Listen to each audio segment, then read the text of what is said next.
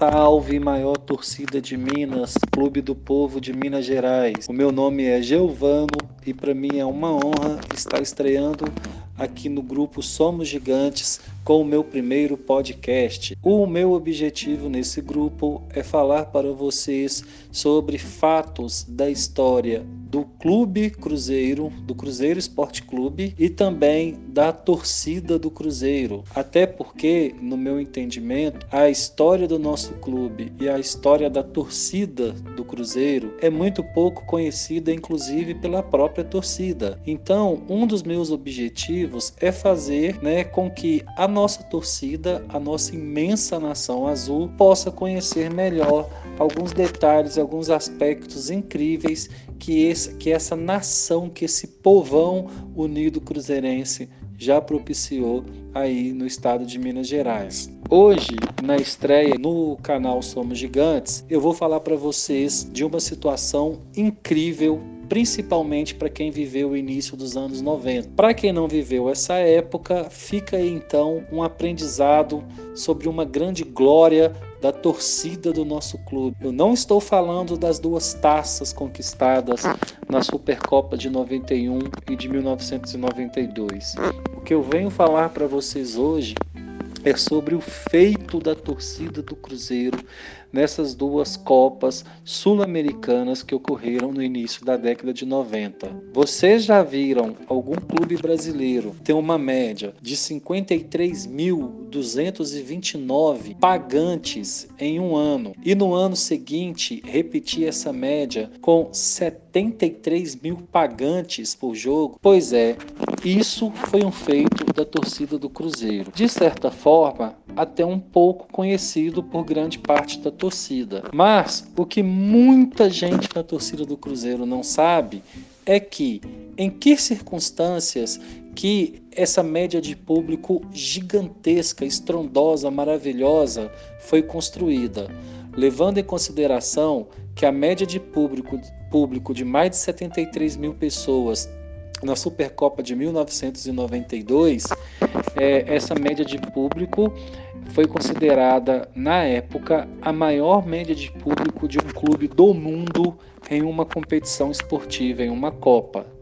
É, nenhum outro clube do mundo tinha conseguido fazer uma média tão alta como o Cruzeiro fez em 1992. Mas o que, que tem de mais incrível, de mais fascinante nessas duas médias de público maravilhosas que a torcida do Cruzeiro conseguiu atingir?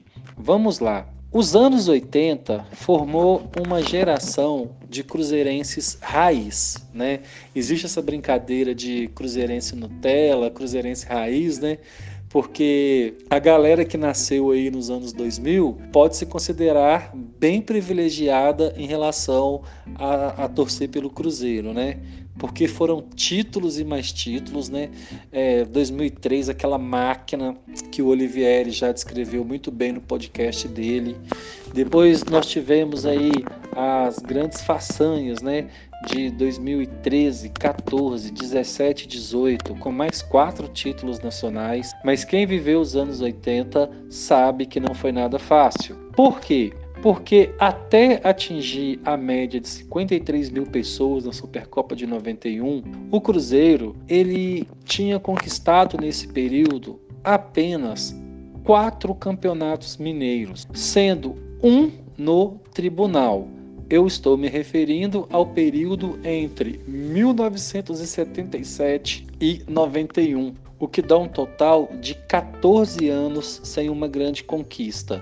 E pior, entre o finalzinho da década de 70 e início da década de 80, o clube viveu uma das suas piores fases, com um time muito fraco tecnicamente, que figurou entre as últimas posições da tabela do Campeonato Brasileiro. E foi, foi uma década muito sofrida. É, deixando claro que entre 77 e 91, o Cruzeiro conquistou o Campeonato Mineiro de 77, famoso pela atuação do Revétria. Depois, o Campeonato Mineiro apenas de 84, o Cruzeiro viu o nosso pseudo-rival nesse período ter uma hegemonia dentro do, do Campeonato Mineiro, embora em 1982 tenha ocorrido o Clássico das Multidões, onde foi feita uma disputa de quem levava mais público do Mineirão e ainda vivendo uma fase tão difícil quanto essa, a torcida do Cruzeiro conseguiu superar do pseudo-rival mas isso é tema para um outro podcast. Mas 84, o Cruzeiro ganhou então o Campeonato Mineiro, mas isso foi decidido só na justiça alguns anos depois que o Cruzeiro foi receber esse título. Em 87, novamente, o Cruzeiro conseguiu conquistar o Campeonato Mineiro com dois golaços de Careca e Robson, mais uma vez em cima do pseudo rival. E em 1990, com aquela famosa catada de borboleta do Rômulo, o Careca, o Carecone, cabeceou a bola para o chão com o gol vazio, a bola tocou no alto da rede e depois do jogo o Careca deu uma entrevista falando que jogou o segundo tempo muito bem após ter tomado uma cachaça no intervalo. Ou seja, ele jogou bêbado. Carecone, que é uma lenda é, do Cruzeiro, da história dos jogadores do Cruzeiro. Mas o que, que eu estou querendo dizer com isso?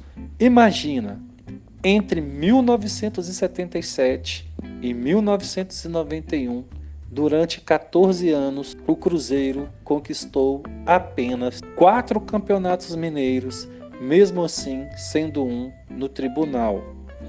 Então, o que leva a, a uma torcida que passou 14 anos sofrendo e sofrendo bastante, porque eu sou um que vivi essa época e sei do que eu estou falando, a, em 1991, colocar uma média de 53.229 torcedores no estádio. E em 1992, mais de 73 mil foi o público pagante de, de 1992 na média. O que leva uma torcida a fazer isso, se não uma coisa que todos nós conhecemos muito bem: amor ao clube. Porque é, muitas, muitas pessoas, né, inclusive alguns até integrantes da mídia esportiva mineira, é, têm uma certa predileção em alguns aforismos que não correspondem de fato ao que acontece entre as duas maiores torcidas que existem na capital mineira, né? Porque existe um, um discurso, existe um papo de que a torcida do Cruzeiro aí, é, quando o time tá mal, ela abandona e etc e tal. Então eu gostaria de saber é, primeiro que isso é uma ideia absurda, né?